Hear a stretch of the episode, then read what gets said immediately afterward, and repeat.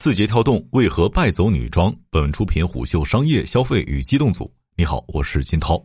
一场悄无声息的撤退再次将 TikTok 推至话题中心。二零二二年二月十四号，知情人士向媒体爆料称，字节跳动已经关闭服装独立站 Demon Studio。从其官网发布的网站运营关停公告看，其并未就关停原因作出解释，但表示会为消费者在网站上购买的产品继续提供售后服务。具体关闭日期是二零二二年二月十一号。伴随着服装独立站 Demon Studio 的关停，TikTok 对标希音的女装布局仅维持三个多月，便以撤退的方式收尾。这或将预示着 TikTok 跨境电商女装业务正在收缩。时间拉回二零二一年十一月三号，字节跳动悄悄上线了一个业务线完全与 TikTok 独立的女性时装购物网站 Demon Studio。无独有偶，字节跳动在二零二一年十一月十六号低调上线的海外电商平台 Final，这也是一条与 TikTok 完全独立的业务线。只不过 Final 在 TikTok 海外电商版图中的定位是第三方平台，而 Demon Studio 的定位则更加聚焦，一个以时尚女装自营为主的 B to C 独立网站。单从两者与 TikTok 的拆分便可看出，字节跳动对于跨境电商的布局野心。希望基于 TikTok 的流量反哺，生长出数个相互独立的电商品牌，而非将海外电商业务全部捆绑在 TikTok 身上，以此便能分摊单一产品面临宗教、文化、政策不确定性时带来的全线业务停摆的风险。这在一定意义上也会极大缓解再次出现美国政府考虑以国家安全风险为由封杀 TikTok 的时候，整个集团海外业务都被置于非常被动的局面。当然。独立站发展长期以来所面临的引流难困境，也随着 TikTok 巨大的流量反哺迎刃而解。至于 TikTok 为何会在垂直电商里压住女装，首先，这是一块足够大的市场。根据晚点报道，西音在去年六月的预估单日销售额突破七千万元，单月营收约为二十亿元。其次，TikTok 的用户画像决定了其做跨境女装的优势，这从 TikTok 此前招商的一组数据便能够得到例证。在 TikTok 的用户构成当中，十八到二十四岁的年轻用户平均每天观看超过二百三十三个的 TikTok 短视频，其中二十五至三十四岁的年轻女性每天在这个 App 上面花费超过一小时。当然，也有出海创业者向虎嗅分析称，Demon Studio 对标西音是为了抢占亚马逊欧洲市场。当时大家都看到了西音在女装领域异军突起，再加上亚马逊封店风波，字节跳动想切一块海外女装蛋糕再正常不过。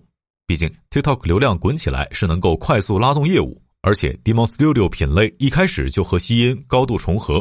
这一点从 Demon Studio 此前官网资料便可以得到佐证。其官网资料显示，Demon Studio 每周会推出约五百多个新产品，用户下单之后，商品将在五到十五个工作日内发货。其配送货主要是通过分布在全球的海外仓库，范围覆盖一百多个国家，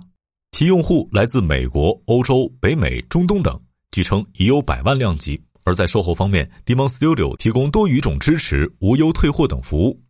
不过，Demon Studio 官方介绍定位是高品质产品，这注定其在产品定价上要与西音做出价格区隔。所以，Demon Studio 上大部分的商品定价明显高于西音，前者产品定价多超过三十美金，而后者大量产品只将价格锚定在十美金左右，追求极致性价比。当时不少人好奇，为什么 Demon Studio 从注册到运转能如此的迅速？据知情人士爆料，Demon Studio 上线三个月，团队规模已经接近四百人，其中很多人才是直接从西音高薪挖来的，有传言挖人比例接近一半，也有跨境电商行业媒体称，字节只是从西音挖了一百多人。事实上，过去几年，张一鸣带领字节跳动一头撞进阿里、腾讯的狩猎禁地，在快速拓展业务、快速投入资源试错、快速调整的策略下攻城略地，其将触手伸到了医疗、教育、企业服务、社交、消费、房地产等各个领域。尤其在新业务团队搭建上，字节往往会不吝成本，直接从对标企业高薪挖人。当然，也要看新业务对于集团的战略意义。对此，有引述内部人士的报道称，Demon Studio 网站虽然刚刚上线，但该项目在字节跳动内部属于 S 级，是一个筹备已久的项目，直接向字节跳动电商负责人康泽宇汇报。不过，美国电商环境并非国内阿里这样一家独大，而是亚马逊、易超加 eBay 等多强加无数细分垂直独立站的格局。一位研究跨境电商从业者对虎嗅表示。字节这么去推动业务，等于拿国内最稀缺的垂直电商经验去打国外最擅长的部分。国内垂直电商，尤其服装品类，因为阿里的原因，在体量上至今没有一个成功案例。西恩能成功，也是走的半线下加自营工厂，走国外路线，字节自己没直营供应链，上来就是高品质产品。Demon Studio 显然不太可能做起来。更进一步说，相比 TikTok 在算法与内容方面的优势，跨境电商显然更复杂，供应链、货源、物流乃至线下门店都需要实打实的经验积累。直播电商供应链和跨境电商完全不一样。直播电商定制、尾货处理为主，跨境基本是拿货选款，要么自研。字节跳动这一次非常想当然，而且早在二月初便有行业内人士在研究 Demon Studio 后指出，按照其定位、供应链情况来看，这似乎并非字节跳动真正发力的产品，倒更像是为了搭起一个团队。Demon Studio 不过是试水垂直电商的样本。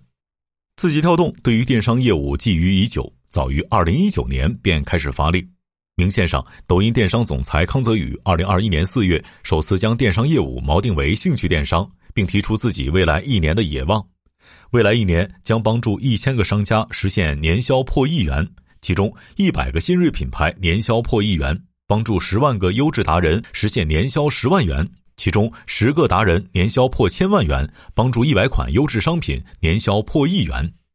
此后，抖音一步步提升电商的优先级。集团陆续启动三大扶持计划：抖音小店升级抖音商城，内测图文种草功能，上线抖音盒子独立 App，并且在数字支付、物流、电商供应链等方向发力，试图完成上下游环节的全链条布局。当然，抖音电商销售总额目标也在年年攀高。此前，晚点在报道中称，二零二零年抖音电商销售总额五千亿，二零二一年目标一万亿，增长百分之百。亦有市场传闻称，二零二一年十二月，抖音电商已经超额完成一万亿的年度销售总额目标。暗线上，跨境电商更是被集团寄予厚望。据媒体报道，早在二零二零年年底，张一鸣便将跨境电商定为集团新业务增长方向。一如二零二零年，张一鸣在全员信中毫不掩饰将教育视为头条系继图文、短视频之后的第三个战略重点。只不过，去年七月落地的双减政策，使得夺命狂奔的教培行业如猛兽突然被困于笼中。昔日在各路资本加持下狂飙突进的课外教培企业，不得不谋求自救，或转型，或彻底退出市场。至于压住跨境电商决心，早在二零一九年，TikTok 便已经推出了 TikTok Shopping，共有抖音小店和加盟商模式的两种模式。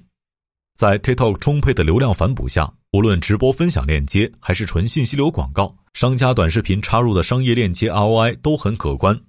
纽约时报就在报道中称，TikTok 已经成为了广告商眼中的一尊营销的圣杯。这从字节跳动2021年的营收上也能够得到印证。一月二十号，路透社曾报道称，字节跳动内部人士在一次会议上向部分员工披露，该公司2021年总营收同比增长百分之七十，达到约五百八十亿美元。另据晚点财经的报道称，一位字节跳动员工转述，集团内部口径曾说，去年收入已经超过阿里巴巴，位列全国第一、全球第三，但没有具体说统计周期。也就是说，这家互联网新贵平均每日进账超十亿元，单从营收规模来看，其已经成功跻身中国互联网前三。要知道，在充满变数的二零二一年，整个互联网线上广告业务都受到不同程度的冲击。中关村互动营销实验室和普华永道联合发布年度报告，二零二一年中国内地实现互联网广告收入五千四百三十五亿元，增速跌至个位。受此影响下的互联网公司广告收入有多惨？看几家三季度财报就知道了。二零二一 Q 三，腾讯广告收入增长率仅百分之五点四，阿里营销收入增速为百分之三，百度广告收入增速为百分之四点二，爱奇艺甚至同比下降百分之九点八。甚至，二零二一年十一月有消息称，字节国内广告收入停止增长，今日头条甚至处于亏损边缘。